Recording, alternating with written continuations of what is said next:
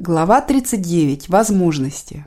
В течение нашей жизни мы встречаемся с различными возможностями, но только если мы активны если мы приобрели знания, которые помогут нам увидеть эти возможности, мы сможем достойным образом воспользоваться ими. В моем случае желание изучать языки создало новые возможности. Хотя я до этого уже изучал два языка, французский и китайский, в дополнение к своему родному английскому, именно мой переезд в Японию и последующее овладение японским языком внесло важные изменения в мою жизнь. После того, как я начал говорить по-японски, у меня появилась новая возможность для создания личных контактов в японском деловом сообществе – а благодаря этому я позднее получил приглашение на работу в две наиболее крупные канадские компании, занимающиеся экспортом древесины, и в разное время руководил их операциями на азиатском рынке. Это, в конце концов, привело к созданию моей собственной компании, что позволило мне достичь в известной степени финансовой независимости. Я не знаю, какой путь ожидал бы меня, если бы я все-таки отправился работать советником канадского посольства в Пекин. Без сомнения, я бы разговаривал более свободно по-китайски. Возможно, я бы все еще работал на дипломатической службе или бы выбрал после нее академическое поприще и преподавал бы в университете. Но, может быть, у меня со временем появились бы еще какие-нибудь неведомые мне возможности. Однако в любом случае занятие языками было для меня подобно некой сети, позволяющей мне ловить те возможности, которые в другом случае прошли бы просто мимо меня. Приведу один случай, произошедший со мной в 1981 году. Как президент Macmillan Bloedel Asia Ltd, образующийся в Токио, я прилетел на короткое время в Ванкувер по делам компании. Господин Бернард Гиллимет, наш важный клиент из Франции, также был в Ванкувере в это же самое время. Я оказался единственным доступным в этот период специалистом по маркетингу в нашей компании, который говорил по-французски. Хотя я отвечал только за Дальний Восток, меня попросили, и я сопровождал господина Гиллимота в его поездке по нашим лесопильным заводам. И с того времени у меня сформировались тесные продолжительные дружеские отношения с ним. Много лет спустя компания Guillemot Etier стала лучшим европейским клиентом моей собственной фирмы, и она остается им до сих пор. Более того, в октябре 1992 года я принимал участие в праздновании 65-й годовщины Бернарда Гелемота в Париже на симпатичном кораблике, плывущем вниз по Сене. На этом торжественном обеде я познакомился с другим гостем, господином Христером Йоханссоном, президентом компании Вида Тимбет из Швеции. Мы подружились, и наша дружба продолжается до сих пор. Спустя четыре месяца после нашей встречи с господином Йоханссоном колебания валютных курсов сделало европейскую древесину конкурентоспособной в Японии. Работая с вида, наша компания оказалась среди первых экспортеров древесины в Японию из Европы. Вида в последующем выросла и стала одним из самых больших производителей древесины в Швеции и нашим главным поставщиком из Европы в Японию. Наши отношения возникли в результате счастливого случая, но они не развились бы так плодотворно без моего знания французского и шведского языков, не упоминая уже о японском. Когда я создавал свою собственную компанию, моя главная идея состояла в том, чтобы сосредоточиться на производстве пиломатериалов специальных размеров, которые использовались в Японии при возведении деревянных домов. Это была, возможно, не самая блестящая идея, но она очень помогла моей компании встать на ноги. В связи с тем, что у меня наладились тесные дружеские отношения с различными представителями японской лесной промышленности, я хорошо разбирался в тенденциях на этом рынке. Я также был уверен, что некоторые из моих друзей и мои деловые контакты служат мне добрую службу в моем новом рисковом предприятии. И во многом эти отношения были результатом моего хорошего знания японского языка. Именно они создали эти возможности для меня. Хотя наша компания была новичком на рынке и не имела опыта встречных обязательств, мне удалось приобрести поддержку самого большого частного производителя деревянных домов в Японии – компании Sikisui House Ltd. Я начал поставлять для них компоненты деревянных конструкций. Эти отношения смогли на деле доказать возможность будущих успехов моей новой компании – Мы получили и прямую и косвенную пользу от наших отношений с Сикисьюи, потому что мы учились на примере этих отношений и потому что благодаря им нам удалось постепенно наладить деловые отношения с рядом больших компаний домостроительного сектора, как Сикисьюи Chemical, Sumitomo Forestry, а также с другими дистрибьюторами и застройщиками домов.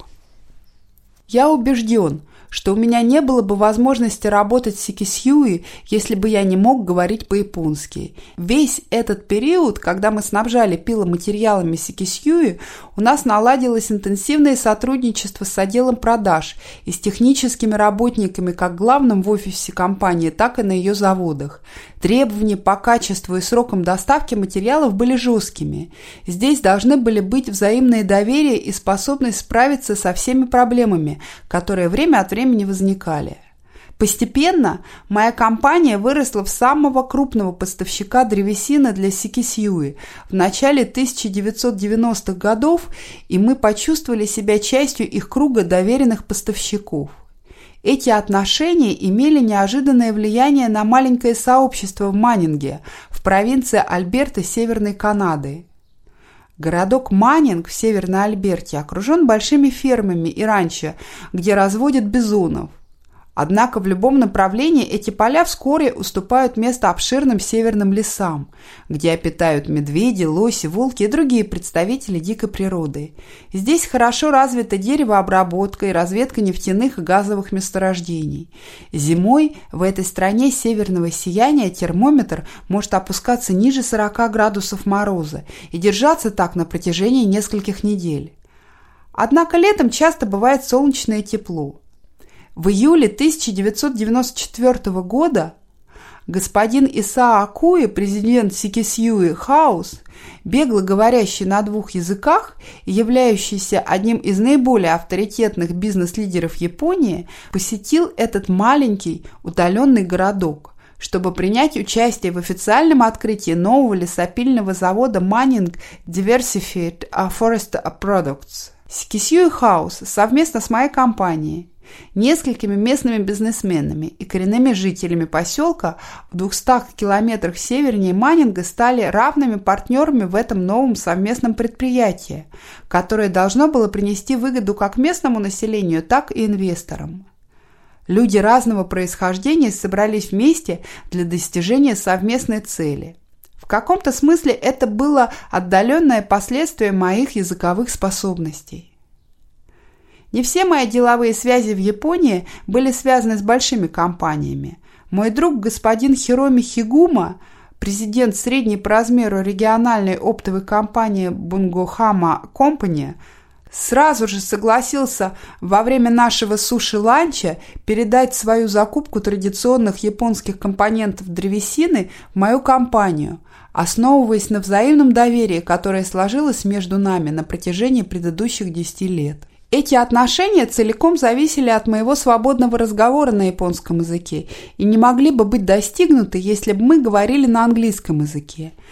Такие международные отношения продолжаются годами и сами по себе уже являются одной из величайших наград, которые дает нам международный бизнес. Даже с канадскими поставщиками язык может быть продолжительным фактором для развития взаимного доверия. Оба моих самых больших канадских партнера являются лингвистами, каждый на свой лад.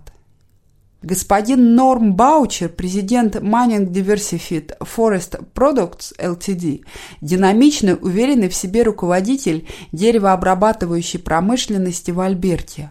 Он родом из Квебека, его родной язык французский. Даже хотя мы ведем большую часть нашего бизнеса по-английски, наша возможность общаться на французском создает дополнительную степень взаимного понимания и доверия. Норм вырос в суровом окружении Северной Альберты, к которой он привязан до сих пор. Он любит рассказывать о своем суровом детстве – Маленьким мальчиком зимними утрами он должен был выходить к замерзшему пруду при температуре минус 30 градусов Цельсия, чтобы сделать дырку во льду и принести воду для семьи.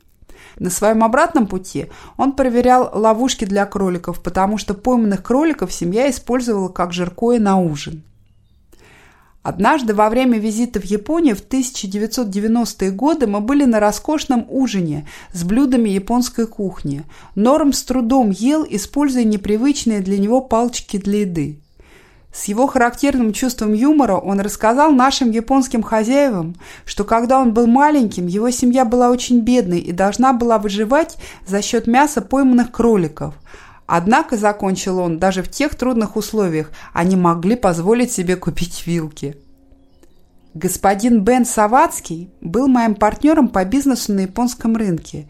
Он президент uh, Spruceland uh, Millworks Ltd. и действительно является выдающимся менеджером. Он быстро решает, что нужно делать, и затем следует этому решению вплоть до его полного осуществления – он начал свой бизнес с найма одного сотрудника, но теперь у него работает уже 150 человек на трех лесопильных заводах. В дополнение к этому он владеет несколькими фермами и построил частную школу. Бен говорит на немецком и испанском так же свободно, как и на английском. Мы много путешествовали вместе по Германии и Испании, и наш интерес к языкам отражает нечто общее в наших характерах, помимо наших совместных деловых проектов.